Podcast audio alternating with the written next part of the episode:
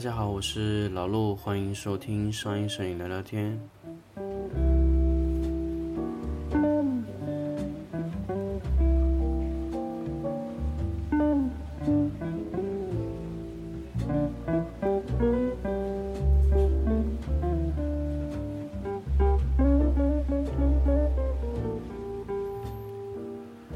欢迎大家收听上音摄影聊聊天。那么。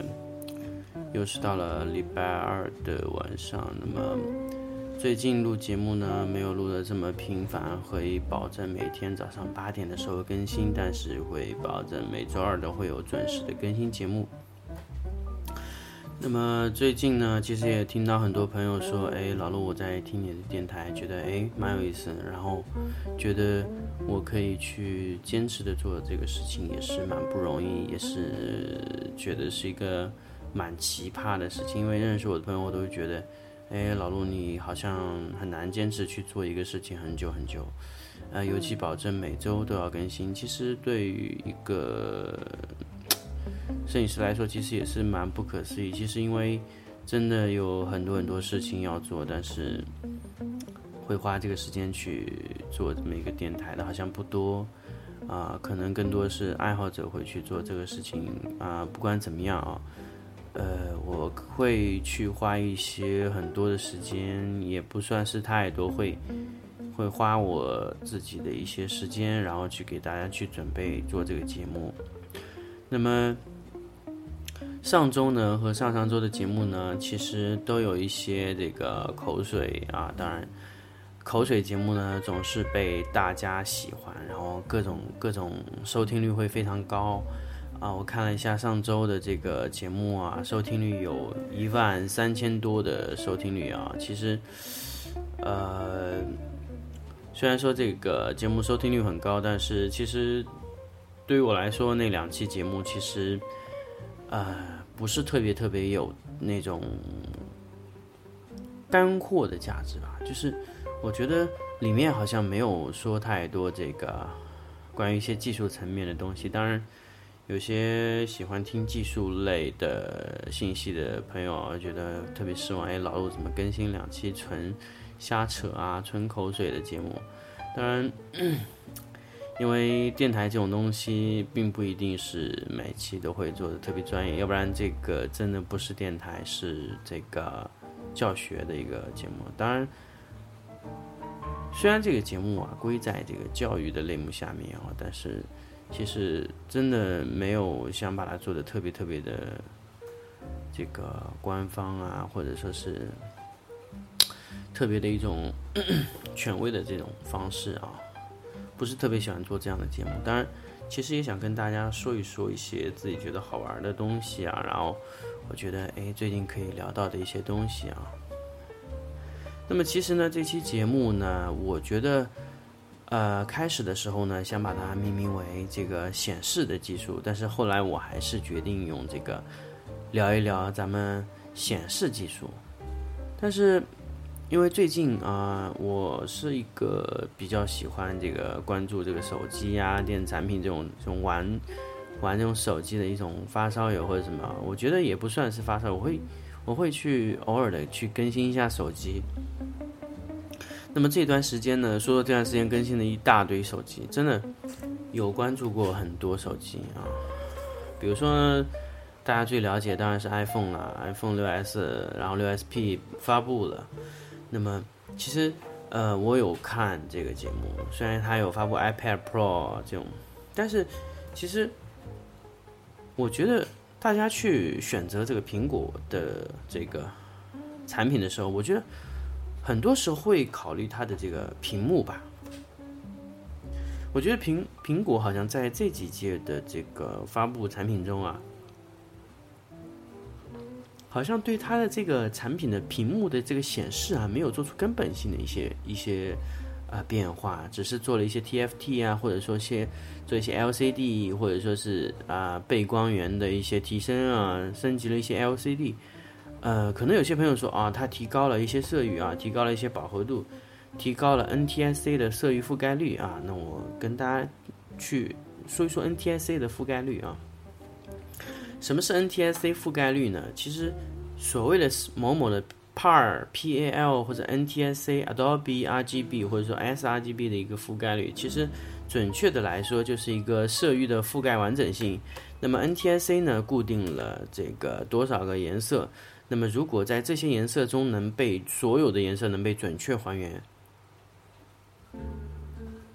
那么这个检测指标呢，就称为百分之一百的这个显示还原率。如果只能还原百分之九十五的颜色，还有百分之五的颜色还原不了，那我就称之为百分之九十五的还原率。但是如果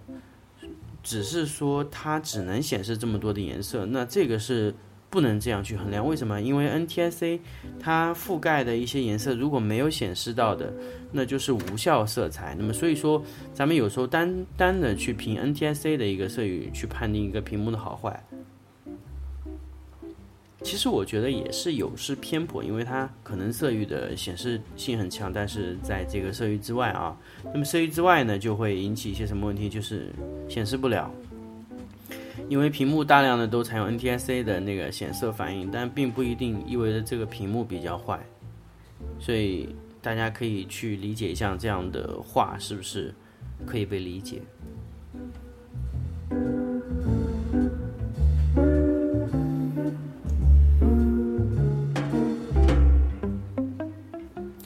当然，这个 NTSC 覆盖率大的这个屏幕啊，一般都是会比较好。那么。其实呢，看看手机呢，会看到非常非常多的这个屏幕的显示技术。OK，那么今年发布的一些新的手机啊，大量的还是使用了 LCD。这个当然我有关注，我其实我非常关注手机的显示效果，超过一切啊。今年呢，出现了一种新的技术，那也不是今年了，应该最近几年都会有开始，但是我是最近才开始这种关注关注这种技术啊，然后慢慢的。国产的这个手机啊，开始已经开始使用这种新的技术，就是 AMOLED。我不知道这个怎么读，叫 AMOLED，还不应该怎么读啊？大家可以自己 AMOLED。那么这个技术呢，被魅族率先使用在了手机上。那么就是魅族的 Pro 五啊，大家可以去关注这个手机。如果当然，因为买手机有很多种选择的可能性啊，我我在这里仅仅是说它的这个屏幕。那 AMOLED 是我非常非常看好的下一代的液晶显示技术啊，它完全抛弃了 LCD 的那个发光不均匀性，还有发光的色域稳定性，还有发光的刷新率，还有一切的对比度，还有纯黑 Pure Black 的那种显示，还有包括它的这个对比度，还有漏光，呃亮度的均匀性，还有它的发热的。发热发热量，还有它的这个稳定性啊、寿命啊，包括色域的覆盖性啊，全部都是完胜 LCD 的。呃，我有，我刚刚有看过一篇文章啊，我不知道，呃，写这个文章人是出于什么目的啊？他就觉得 LCD 还是在很多方面有胜过 OLED 的。那么，在我看来，他说的很多都是错的，LCD。呃，能胜过 OLED 的唯一的一缺，唯一的一个赢的面呢，就是便宜，便宜，便宜。还有一个就是分辨率，它可以胜 OLED，但是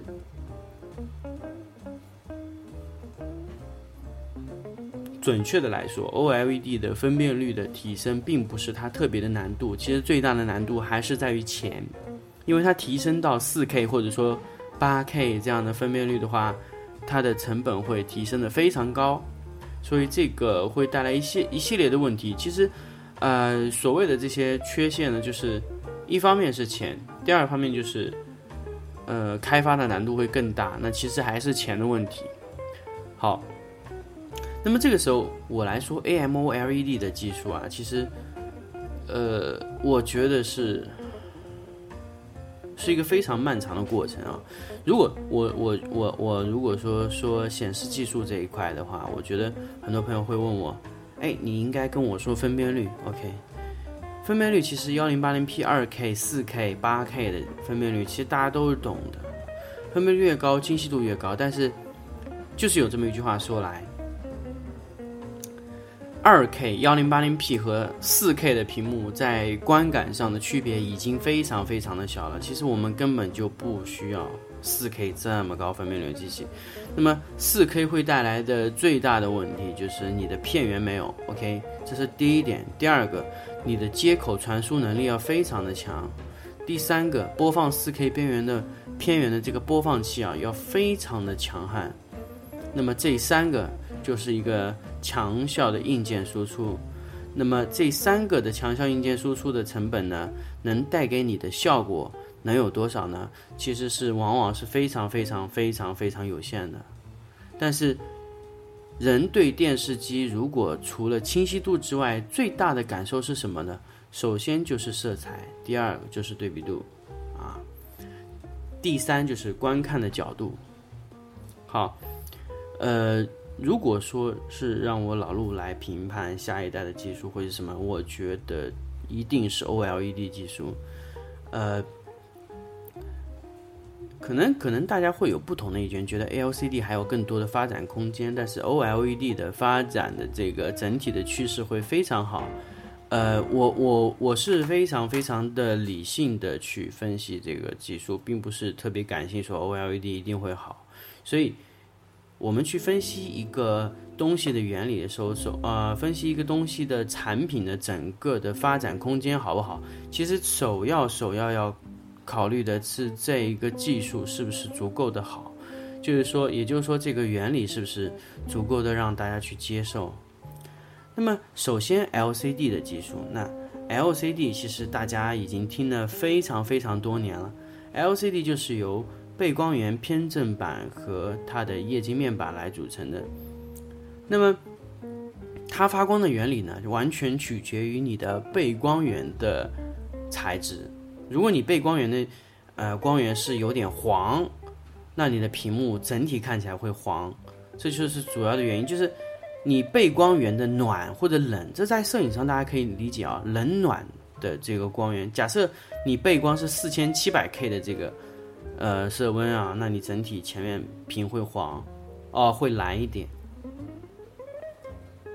如果你用了五千五百 K 或者六千 K 这样的背光源，那么你屏幕就会发黄。那么虽然这个东西是可以调整，大家在做个摄影上就可以知道，色温是可以通过纠正的，去黄或者怎么样可以纠正。但是，首先我想跟大家说的一点是什么？嗯。你的光源的黄就会带来整体的发黄，哪怕你往回调，都会有一定的损伤。如果你的背光源的色温不能稳定在一个程度上，那也就意味着你的显、你的电视机或者你的显示器或者你的显示的彩显示的设备就会存在多次的调教。那么小米就存在这个问题，就是红米 Note 二就发生了暖屏和冷屏的区别。那么小米呢？它在它自己的手机中啊，它设置了一个冷暖屏的切换功能。当然，这也是通过一些调角来做到。但是最后能不能做得非常好，那是要打一个问号的。因为暖屏呢，往往如果显示手机显示有暖屏呢，大部分情况就是它的背光用的比较暖。所以如果大家能理解这一点，就非常好做了。那么如果你的背光比较暖，那么一定会产生一个暖屏的情况。如果是冷屏呢，那一般不会特意去调的特别黄，啊，除非是你需要或者怎么样。因为如果你的面板的背光源的材质无法固定的话，就必然存在这个暖屏和冷屏的问题。我相信大家在以前 iPhone 五、iPhone 五 S、iPhone 六，甚至 iPhone 六 S 上面都会碰到冷暖屏的问题。那也就是说，它的背光源无法固定使用某一个厂家，那么参差不齐就会造成冷暖屏的问题，或者整一个批次都会有这样的问题。所以，冷屏和暖屏，我想跟大家说，如果从这一点给大家去解释的话，大家可以理解手机为什么会存在冷暖屏啊，冷暖屏会带来什么什么问题，其实很很容易就解决。啊，为什么背光源的厂商无法固定？那有些有些面板厂商 JDI 或者说是三星或者 LG 的这些生产的厂商，他会使用不同品牌或者自己的调角的背光源，所以它每一台手机要经过特殊的调角，这个工程量非常大，所以它会采用一个统一的调角方式呢，必然会产生冷暖屏啊，尤其大批量生产的时候，必然会产生这个问题。如果小批量的话，呃，可以做到这个非常精准，当然是要花非常多的代价，那也就是金钱啊，去花这些金钱去买这些劳动时间和那些劳动工人这些。啊，工艺去做到这个东西，完全是做得到的。那么，好，那说到冷暖屏的问题，那马上就出来的一个新问题。那么，液晶大家都是明白的，液晶能够显示的颜色，首先，咱们去掉 LED 的背光源的这个损失来说，液晶。的那个晶体能旋转的角度，那因为液晶发光完全是靠类似三棱镜一样的把白光取出某一个颜色反射出来的一个道理。那么如果 R G B 三个原色组成了一个像素的话，那么这一个像素就可以发出三三个原基色上的混色出的那些颜色。那么只要你的 R G B 的这个转动呢，那么也就是说你能显示多少色域，完全就在于你这个。液晶体的选这个能解析多少多少种颜色出来？那么能解析多少颜色？其实准确的来说，就是你的液晶能转的最低最低的角度能转多少。也就是说，你最低的液晶精度是多少？那就取决于你这个整体的这个能显示的颜色。我想大家能不能明白这个道理？因为如果只要就相当于一个数学上的一个。数列的公式，那么就是交错就会产生一种新的颜色，那么随机的组合，那么也就是说，如果你的精度提升的更高，你能旋转的空间会更多，那你的色彩的呃混出来的颜色的可能性会更多。这个就是非常非常简单的一个问题。那晶体必然会存在老化的问题啊。那么咱们液晶面板的这个。它能旋转的角度是固定的，那么它到底能提升多少色域，完全就要取决于这个你的液晶面板的晶体精度啊，能转多少角度的这一种原理。那么另外还有取决于它的这个。准确的来说，另外取决于它颜色能显示多少是 OLED 或者 LCD 的 TTFL 的这些显色性，我不知道大家能不能理解这个显色性啊？显色性呢，其实在闪光灯技术和 LED 照明技术中是说的非常多。什么是真正的显色性呢？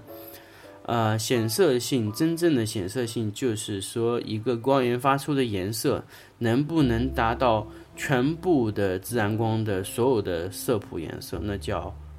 显色性，就是它能显示多少色谱。正常的来说呢，一支非常好的 OLED 的一支照明灯的显色能力是多少呢？是百分之九十二。那么百分之九十二的显色性只有 Dido Light 可以做到，那么其他的显色性基本上只能做到百分之九十。就是那百分之二很难做到，那 Dido Light 的那批能做到百分之九十二的显色性。那我想大家应该理解，百分之九十二的显色性意味着什么？意味着有一些颜色它是永远显示不出来的。那么闪光灯的显色技术呢，基本上都能达到百分之九十八以上。那么 CCFL 呢，会达到更高。呃，为什么现在要放弃 CCFL，去选择那种？发光效率、显色性更低的 OLED 的显示呢？啊，也不是说发光效率，就是显色性会更低的这种显示东西呢。首先，第一个问题就是温度低；第二种呢，就是 OLED 的成本低；第三种呢，就是 OLED 的功耗低；啊，第四种呢，就是工艺简单，然后老化率低。其实，准确的来说，OLED 它带给液晶屏的这些百分之，假设说是百分之五六、百分之五六的这些呃显色性损失呢，完全通过那些低功耗的这些东西可以把它补偿回来。因为高温情况下工作的液晶的稳定性会非常弱，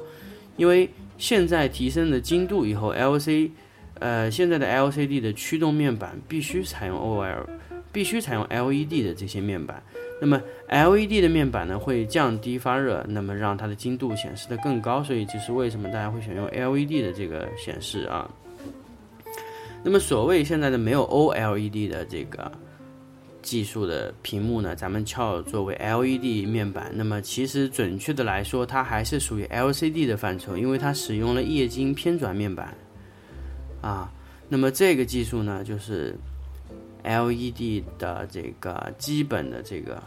发展趋势。那么 LED 呢，其实存在了这个非常非常多的缺陷。首先就是反应速度。因为它要通过这个偏转矫正这个液晶这个皮液晶体的问题啊，那它需要有一个非常高压的面板才能让它驱动，所以它本身就要让在高高压下的这个这个偏转片啊快速的反应，这个完全依赖于你的这个面板的反应速度和你的电压的驱动能力啊，这两个是和它直接是挂钩的，所以这个做到一定程度呢，就很难再提升了。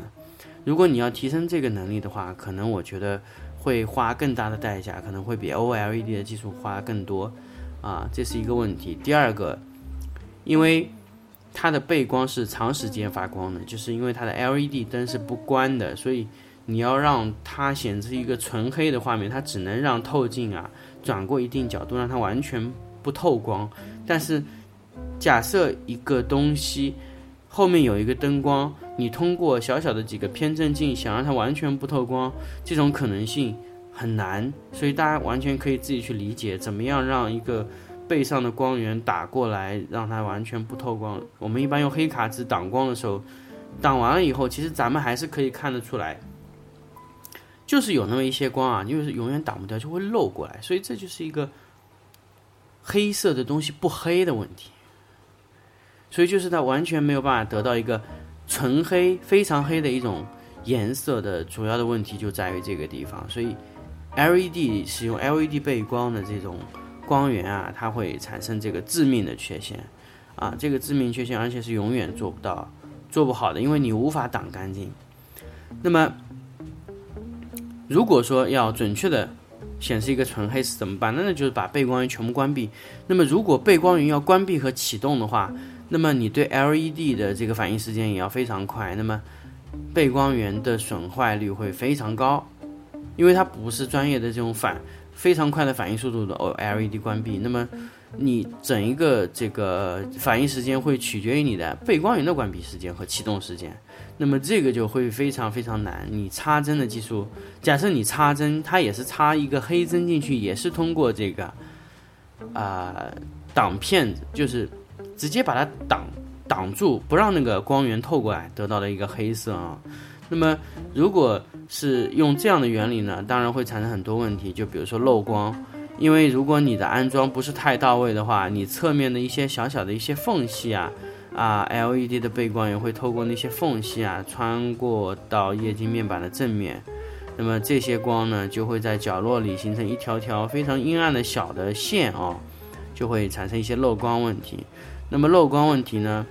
最主要的原因就是在于你的 LED 的面板和你的 LCD 面板，还有偏振面板，它不是买了一个总成型的封闭贴合式面板，是多次组装组装起来，导致组装就是你在安装的时候造成的一些啊这个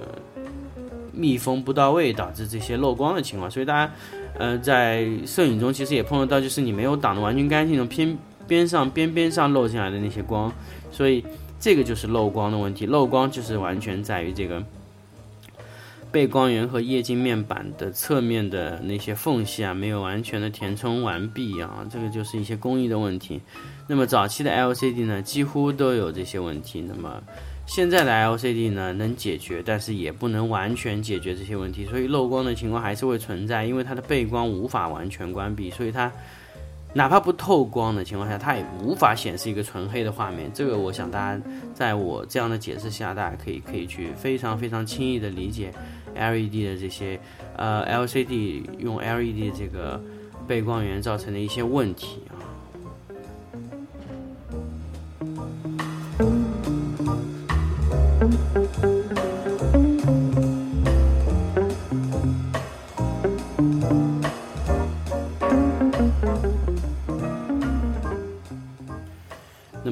花这么多时间给大家说了一个 LCD 的技术，那么其实今天最最最最重要的一个东西没有跟大家说，就是 OLED 技术。那么什么是 OLED 技术呢？那么 OLED 技术就是解决了 LED、LCD 没有解决的那些问题。首先就是漏光啊，还有反应速度、对比度啊这些问题。那么我刚才说了，如果你没有办法显示纯黑的东西。那么你最亮到最黑的区间会非常非常的短，因为你黑的无法完全遮蔽，所以你的对比度会非常小。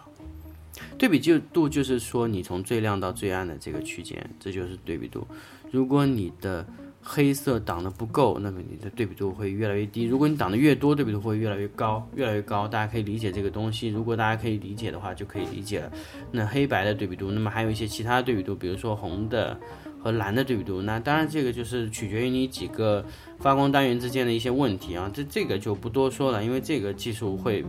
呃，解释起来比较复杂。那最简单就是最亮到最暗的地方就是一个对比度，这叫明暗对比度。好，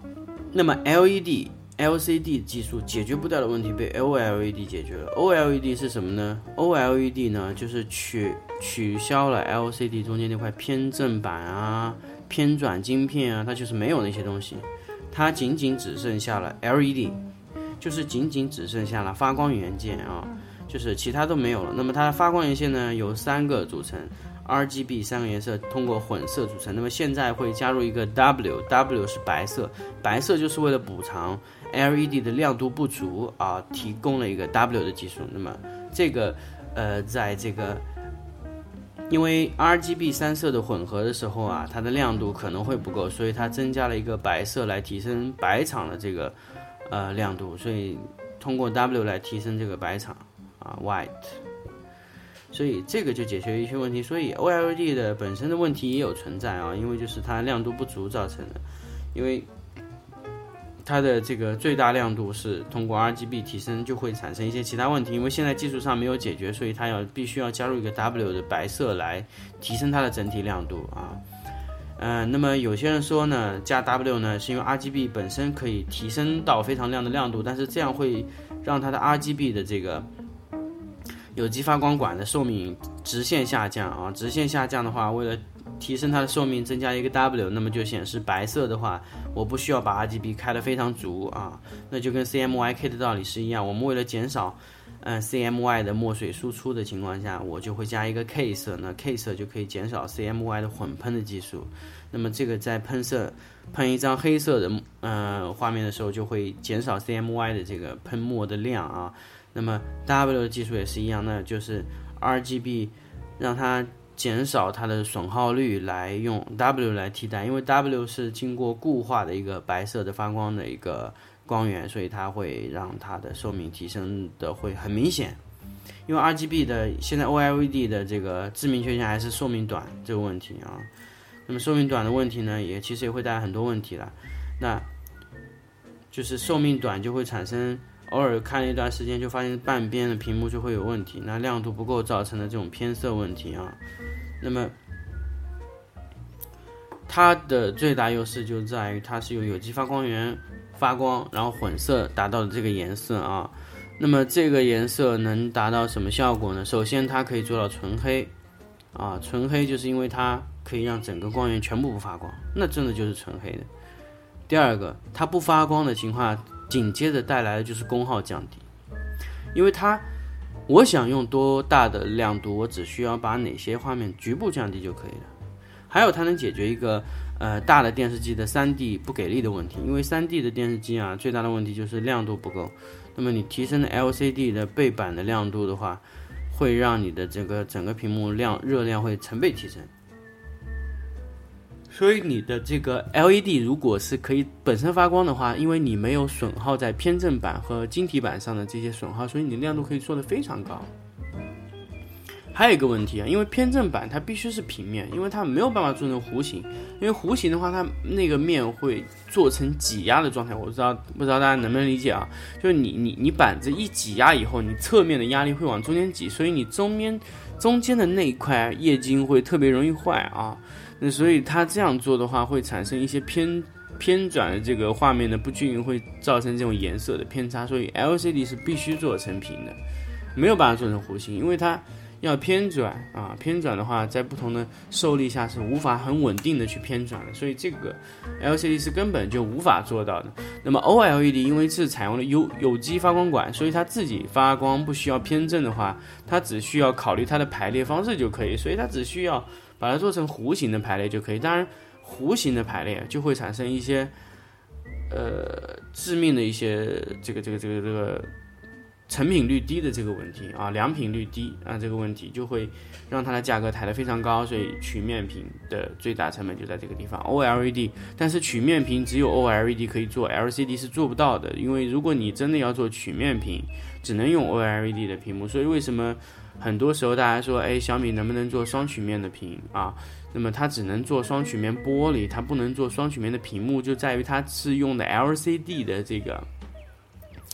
这个发光元件啊，那 OLED 的这个弧形的屏幕啊，它的成本会非常高，因为它良品率非常低。所以大家可以看到，那个魅族的这个三千零九十九块钱这个手机，它是平板的，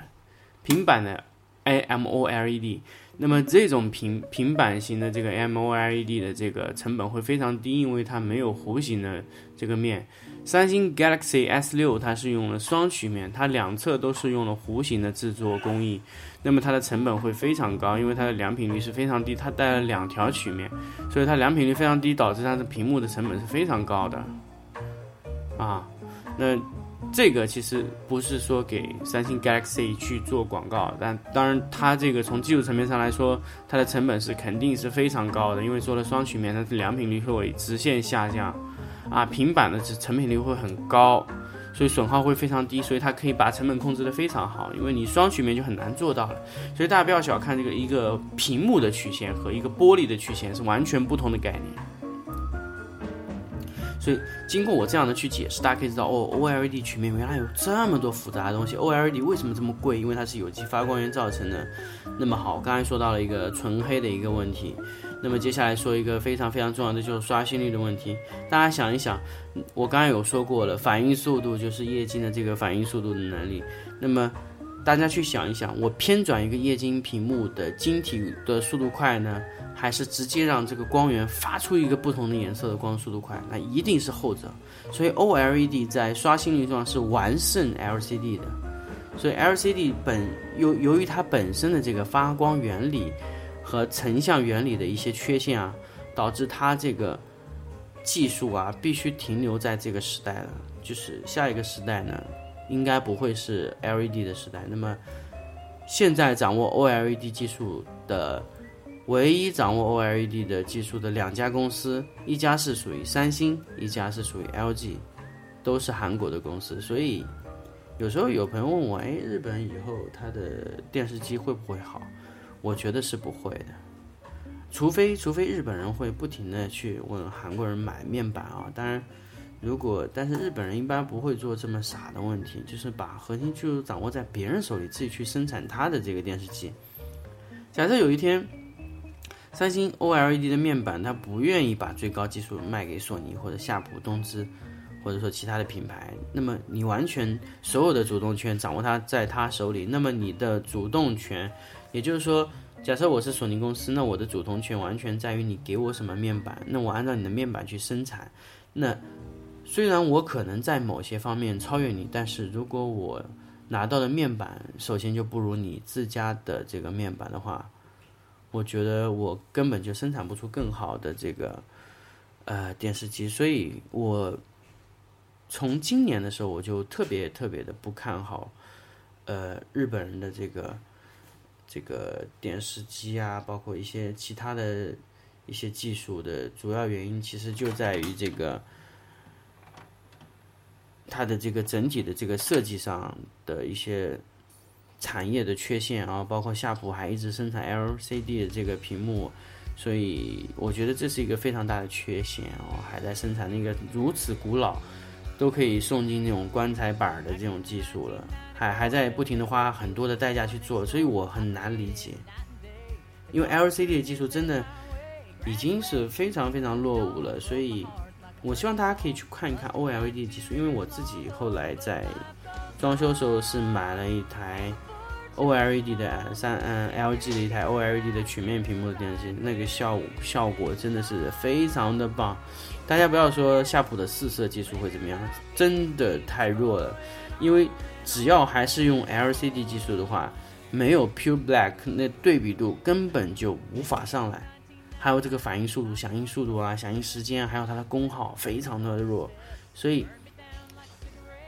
根本就很难去比两个技术。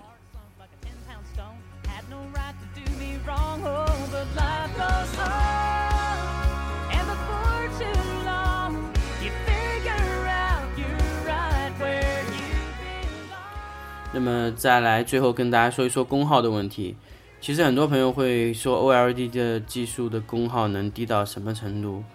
呃，或者说，其实我一开始我也是不相信 OLED 五十五寸的电视机功耗能低到什么程度。呃，我后来把我唯一把我征服的就是一个小小的那个插座啊，因为我不知道大家知不知道，那个小 K 插座那个网络的那个小 K 插座是可以支持电量测试的啊，相对来说是比较准。那么。因为我有一台四十二寸的这个 LCD 的电视机，我当然有有试过四十二寸 LCD 的电视机。LG 它有低端的 LCD 型号，因为我有买它的低端 LCD 的这个屏幕显示器。以四十二寸的 LCD 的功耗，正常的情况下一般在一百二十瓦到一百五十瓦左右，呃，取决于你这个屏幕的 LCD 开亮度开多少。那么它的。发光的这个电量啊，现在完全取决于你这个亮度。一般来说是一百二十几瓦，稳定的这个功耗，就是基本上都在一百二十多瓦的这个功耗。那么这个时候大家想想，哎，四十二寸要一百二十瓦，那么五十五寸要多少呢？其实完全可以换算成应该是一百八十瓦到两百二十瓦之间。那我我相信大家现在会想，哎，OLED 到底要多少功耗呢？因为我插上去是实测的啊。因为 LG 的电视机启动的那一瞬间有一个白屏的画面，全部是白色的。那么刚才大家跟大家说过了，白色是需要把所有的有机灯管全部点亮，所以那一瞬间是非常费电的，因为会非常亮那个时候。但这个亮度是远远超过你的 LCD 的这个电视机的亮度的，因为它全部点亮的情况下是非常亮的一个曲面屏，五十五寸，那它全部点亮的时候，那一瞬间有两百五十五瓦。但是正常情况下不会这么高的功耗。那么正常的看电视的功耗，因为它不可能屏占比百分之一百全部显示白色，那这个是不可能的。所以正常来说，普通的电视机的观看基本上功耗控制在五十瓦，只有五十瓦左右的功耗。那么功耗是完胜 LCD 的，所以包括它的热量的控制啊非常好。它看两个小时的话，这个热量。的温度远远低于 LCD 的温度，因为 LCD 有一个高压板，高压板的温度会非常高，让这个液晶面板整个冲的非常高的电压，三百多伏啊，因为这个电压损耗是非常大，而且非常热这个液晶面板，所以不光是 LC LED 的光源会发热，因为 LED 本身光源的功耗是非常低的，因为 LCD 需要一个三百多伏的这个驱动啊，那么。OLED 只需要二到十伏的功耗的驱动，所以它这个技术啊，可以完美的用在这个手机上面。因为手机只要取消了高压线，功耗会成倍的提升。所以其实，如果一个手机厂商真正想在功耗上做问题的话，只需要把你的屏幕更换为 AMOLED 的这个技术，就能把你的功耗成倍的降降下来。而且你不需要提升多大的这个电池，你就可以成倍的提升你的那个手机手机的待机时间，很容易。因为如果你一台 LCD 的这个手机的屏幕和 OLED 的手机的屏幕啊去对比啊，这个待机时间 OLED 一定是完胜的，不管它用任何处理器，在屏幕上就已经剩你百分之六十的电量了，所以大家可以可想而知。所以 OLED 绝对是下一代的显示技术，那。我不知道这一期题目用显示技术来命名是不是好，因为我大量的时间都在说这个 OLED 的技术，但是我也有跟大家去说 LCD 的这个技术，当然也通过刚才的一些对比啊，跟大家说 OLED 的技术会非常的先进，所以现在包括一些专业级的显示器还在使用 LCD 的主要原因呢，就是因为 OLED 技术呢现在还不够成熟，包括它的混色的原理还没有被这个专业级的领域市场所认可，所以它还在处于一个呃徘徊的摸索期。那么现在呢，OLED 的最大问题就是企业运行起来容易破产，就是运行成本太高，所以要支撑这个技术非常非常多的精力，所以。呃，所以这个技术其实是非常好的、非常赞的一种技术，但具体能不能使用下去，就要关关键就要看大家会不会去购买这种品牌的手机。如果 AMOLED 的这个屏幕啊，最后能真正的以非常呃良性的一种价格走进大家的这个生活中的话，我觉得这个技术一定会在某种程度上，呃，可以把把 LCD 就干掉。所以 OLED 的这个整体的发展之路还是非常长。现在的发展的主要原因、主要的目的就是要把功耗啊成本降低，这个是一个最大的问题。一旦降低到 LCD 差不多的价格的时候，那么 OLED 的发展就会非常的棒。